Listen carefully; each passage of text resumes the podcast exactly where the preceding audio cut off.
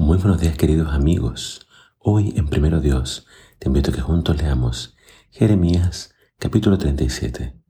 Dice así la palabra de Dios. Sedequías, hijo de Josías, subió al trono de Judá después de Joaquín, hijo de Joacim. Fue nombrado rey por el rey Nabucodonosor de Babilonia. Sin embargo, ni Sedequías, ni sus ayudantes, ni la gente que quedó en la tierra de Judá, hicieron caso a lo que el Señor decía a través de Jeremías. No obstante, el rey Sedequías envió a Jeucal, hijo de Selemías, y al sacerdote Sofonías, hijo de Maaseías, a pedirle a Jeremías, por favor, ora por nosotros al Señor, nuestro Dios. Todavía no habían encarcelado a Jeremías, por lo tanto se movía con total libertad entre la gente. En ese tiempo, el ejército del faraón Ofra de Egipto apareció en la frontera sur de Judá. Cuando el ejército babilónico se enteró de esto, levantó el sitio de Jerusalén. Entonces el Señor le dio el siguiente mensaje a Jeremías. Esto dice el Señor, Dios de Israel. El rey de Judá te envió a consultarme acerca de lo que va a suceder. Dile a él, el ejército del faraón está a punto de regresar a Egipto, aunque vino aquí para ayudarte. Luego los babilonios regresarán y conquistarán esta ciudad y la quemarán hasta reducir las cenizas.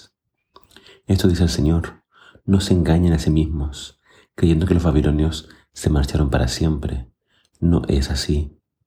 Y aunque pudieran destruir a todo el ejército babilónico y dejaran a solo un puñado de sobrevivientes heridos, aún así estos saldrían tambaleando de sus carpas e incendiarían esta ciudad hasta reducirlas a cenizas.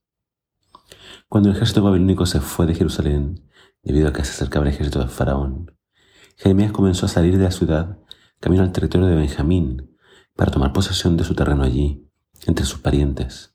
Sin embargo, cuando atravesaba la puerta de Benjamín, un guardia lo arrestó y le dijo, ¿Estás desertando para unirte a los babilonios? El guardia que lo arrestó era Irías, hijo de Selemías y nieto de Ananías. Mentira, protestó Jeremías, no tenía la menor intención de hacer tal cosa. Pero Irías no quiso escucharlo. Así que llevó a Jeremías ante los funcionarios.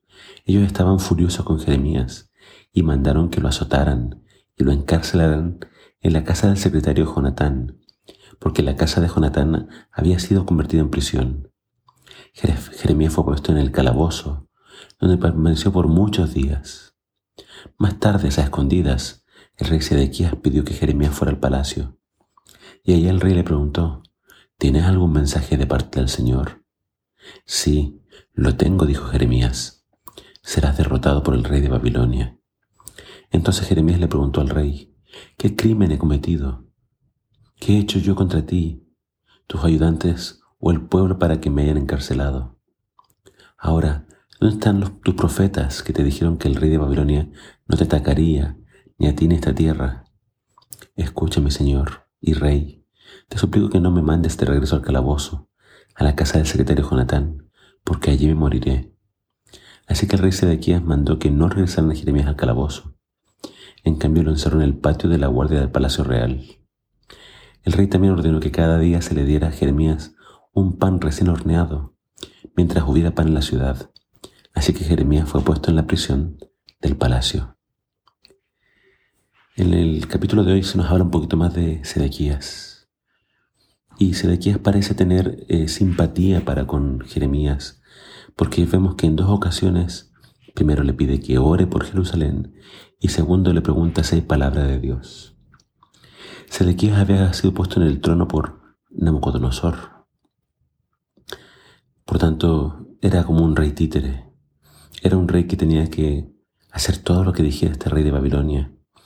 Pero Sedequías se rebeló contra Babilonia y quiso hacerle la guerra.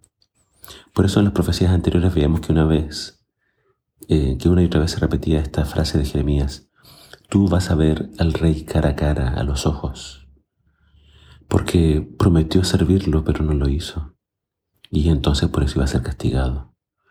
Y aunque el rey parecía estar buscando al Señor, en realidad nunca lo hizo. Ni él ni sus funcionarios nunca escucharon la palabra del Señor. Él solamente esperaba un milagro, Esperaba que Dios actuara a su favor, sin él buscar al Señor y sin él arrepentirse. Qué necios somos cuando buscamos bendiciones de parte de Dios sin buscarlo a Él. Tenemos que buscar al Señor. Si queremos sus bendiciones tenemos que obedecer su palabra. Si no estamos actuando igual que Sedequías, buscando las bendiciones, pero no buscando estar a cuentas con el Señor. Jeremías sufrió bastante, estando encarcelado, casi a punto de morir de hambre, pero acá vemos nuevamente el tierno cuidado de Dios, cómo Él cuida de los suyos y cómo, a pesar de el sitio y la hambruna, el Señor sustentó a su profeta. Dios es capaz de cuidar de los suyos. Así que confía en el Señor, mantente fiel en sus caminos, que Él nos librará cuando llegue la prueba. Que el Señor te bendiga.